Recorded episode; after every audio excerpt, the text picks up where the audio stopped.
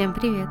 Это подкаст «Эш Бармен». Меня зовут Яна Айдарова. И сегодня мы вновь рассматриваем алкоголь в искусстве. Герой этого выпуска крайне противоречивая персона, и, говоря по правде, таким историческим бэкграундом может похвастаться не каждый спирит. Поэтому здесь я не буду включать абсолютно все упоминания его в живописи или литературе, так же, как и рассказывать о всех фанатах этого напитка, однако надеюсь, что вы проследуете по ссылке в описании, там вас ждет книга, без которой было бы крайне тяжело создавать данный эпизод. Советую ее к прочтению, поскольку в ней Джин рассматривается именно в историческом контексте и повествует о влиянии его на культуру в целом. Как всегда, невероятно волнуюсь за выпуск, поскольку вышел он довольно экспериментальным, но, надеюсь, Надеюсь, придется вам по вкусу. Если да, то напишите, пожалуйста, свой комментарий этому подкасту. Оценка или лайк в удобном приложении для прослушивания значит для меня очень много и является стимулом еще более продуктивной работы над этим проектом. Приятного прослушивания!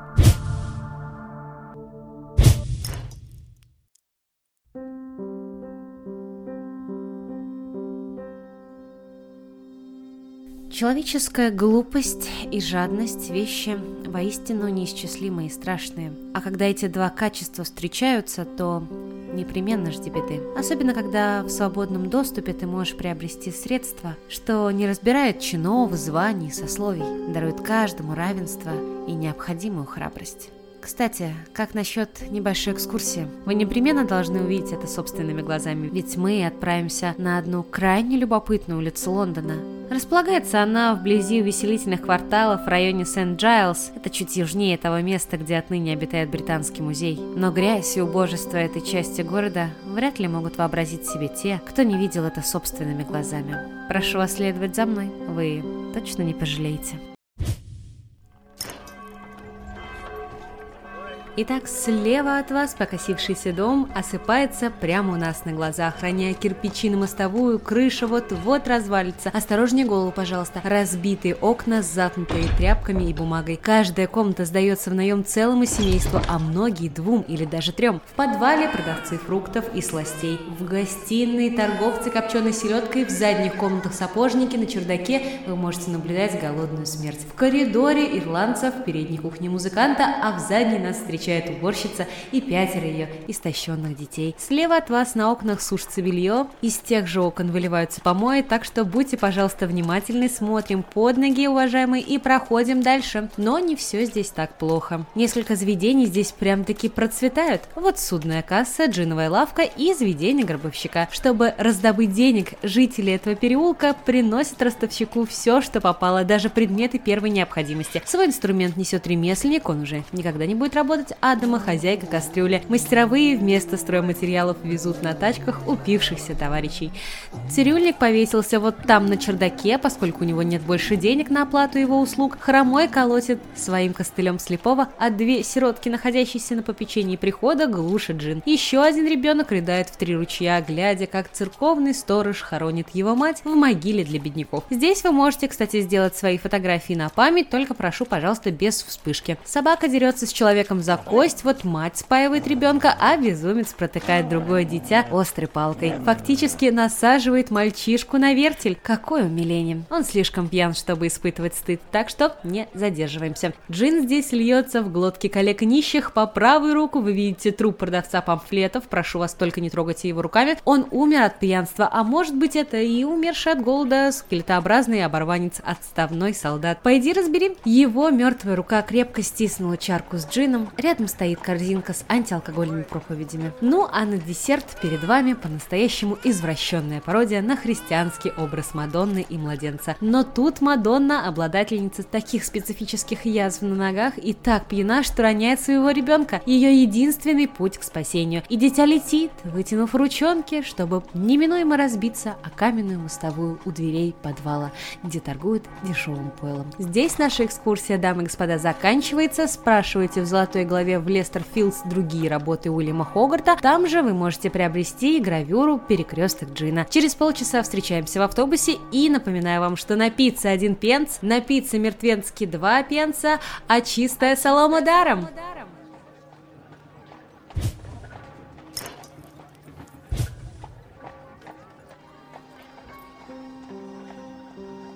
Эта экскурсия, к сожалению, не плод моего больного воображения. Описание гравюры «Переулок Джина» Уильяма Хогарта, который в своей язвительной манере показывает, каким Лондон был в то время. Такой гротескный портрет цивилизации.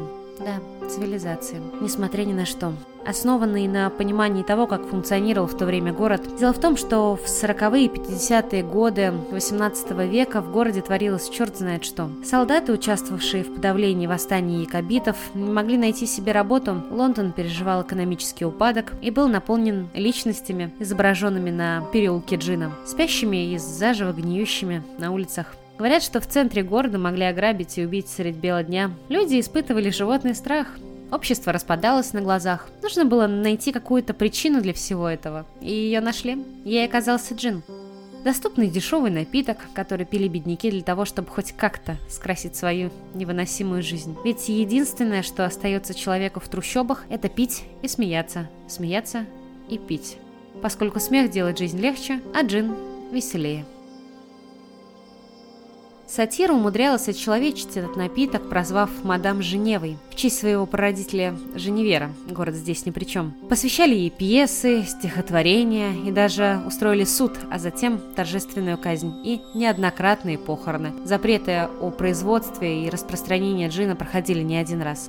Но несмотря на всю эту джиновую лихорадку, его все равно пили все. В те времена джин стоил едва ли не дешевле чая. Торговали им, кстати, тоже все, в том числе и женщины. Вот уж действительно сторонница женского равноправия. В течение долгого времени джин был в центре внимания парламента и предпринимателей. Они придумывали способы ограничить его производство и продажу, другие открывали подпольные питейные лавки. Хочу сразу обговорить, что джин, о котором идет сейчас речь, это вовсе не благородные, известные для многих марки, то гнусное, какое-то перегнанное пойло, которое вливают в себя обитатели переулка джина, его никто никогда не думал очищать. А перечень веществ, которым ему придавали крепости и большей привлекательности в глазах потребителей, способен надолго отбить аппетит современному гостю. Популярности джина в Англии способствовали четыре фактора. Это монархия, военная, религия и спасение мира от голода. Факторы все как на один вполне достойные и веские. Некоторые историки добавляют еще, конечно, ненависть к французам, и тогда причин становится пять, как в известной песне. Пьянство становилось неконтролируемым, и это сильно пугало тех, кому полагалось держать общество под контролем, то есть правящий класс. И правительство принялось издавать запрещающие законы. Утомлять их перечислением я вас не буду, но главное, до чего додумались власти, не пытались запретить джин напрямую и не облагать его неподъемным налогом сразу, а вести сначала небольшой сбор и понемногу его повышать. Мысль, конечно, хорошая, но потребление джина и без того постепенно шло на убыль. Романтический флер выветривался, мода отмирала. А потом, в 1750-х, случилась череда неурожаев, и акценты перераспределились. Джиновое безумие осталось позади, и мы с вами переходим к следующей главе, где Джин уже успел попасть на другие континенты и стать верным компаньоном коктейля.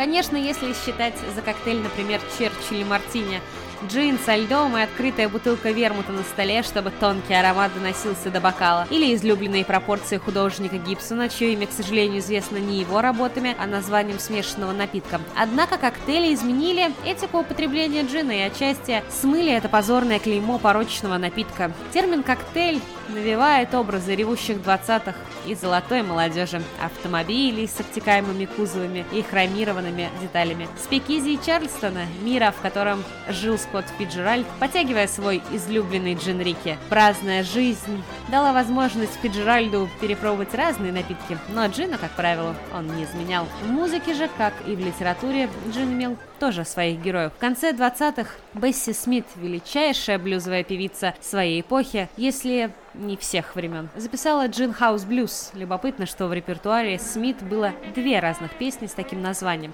Первый, записанный в марте 1926 года, героиня несет свою печаль в кабак, чтобы утолить ее в джине, а во второй песне Смит поет о том, что ей ничего на свете не надо. Только джин и грех составляет ей компанию.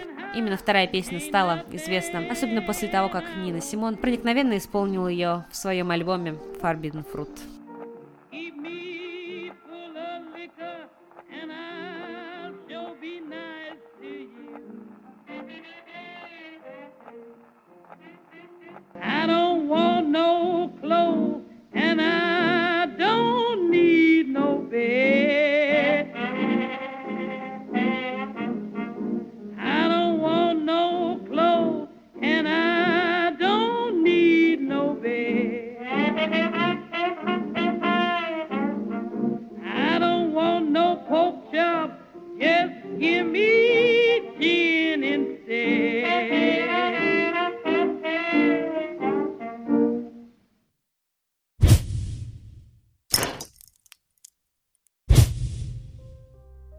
Пролистывая старых или новых классиков, вы найдете сцены трагичных, бурных и комических пьянок и судеб, в которых упоминается джин как в коктейлях, так и в чистом виде.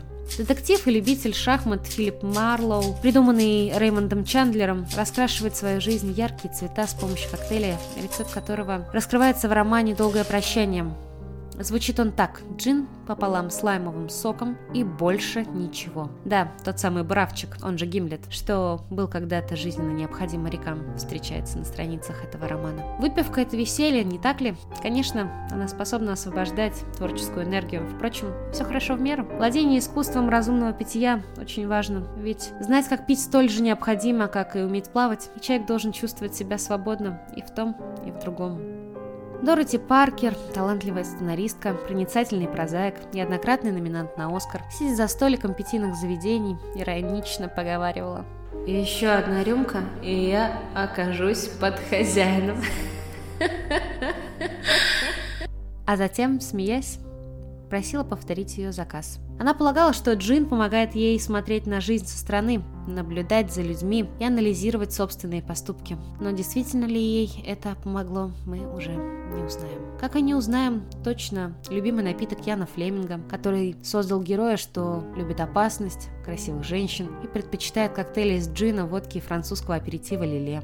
Из непопуляризированных джиновых коктейлей мы можем также познакомиться с джинанасом, смесь джина и ананасового сока, что всегда удваивал энергию Гумберта Гумберта, героя романа Владимира Набокова «Лолита». Прям настоящий ананасовый сок в серебряной фляге комика мистера Филдса, что жил в 30-х годах 20 века. Или «Джин Победа» в романе 1984 Джорджа Оруэлла, описанный как нечто противное, маслянистое, напоминающее больше азотную кислоту. Да, Джин оказался на настоящих американских горках истории. Восхваление, высмеивание, презрение, страх и теперь вновь интерес к этой персоне на рынке. К сожалению, формат данного выпуска не позволяет раскрыть тему до последней капли, да оно и к лучшему, ведь эпизод может растянуться на несколько часов, а я ставлю перед собой немного другие задачи. Зажечь, возможно, интерес к более глубокому изучению вопроса, и если это удалось, то смело ставьте лайк этому выпуску, оценку подкасту в удобном приложении для прослушивания. Также обязательно напишите свой комментарий, о каком алкогольном напитке в искусстве вы бы хотели узнать в следующий раз. С вами был подкаст Эш Бармен, я, Яна Айдарова. Услышимся совсем скоро. Пока-пока.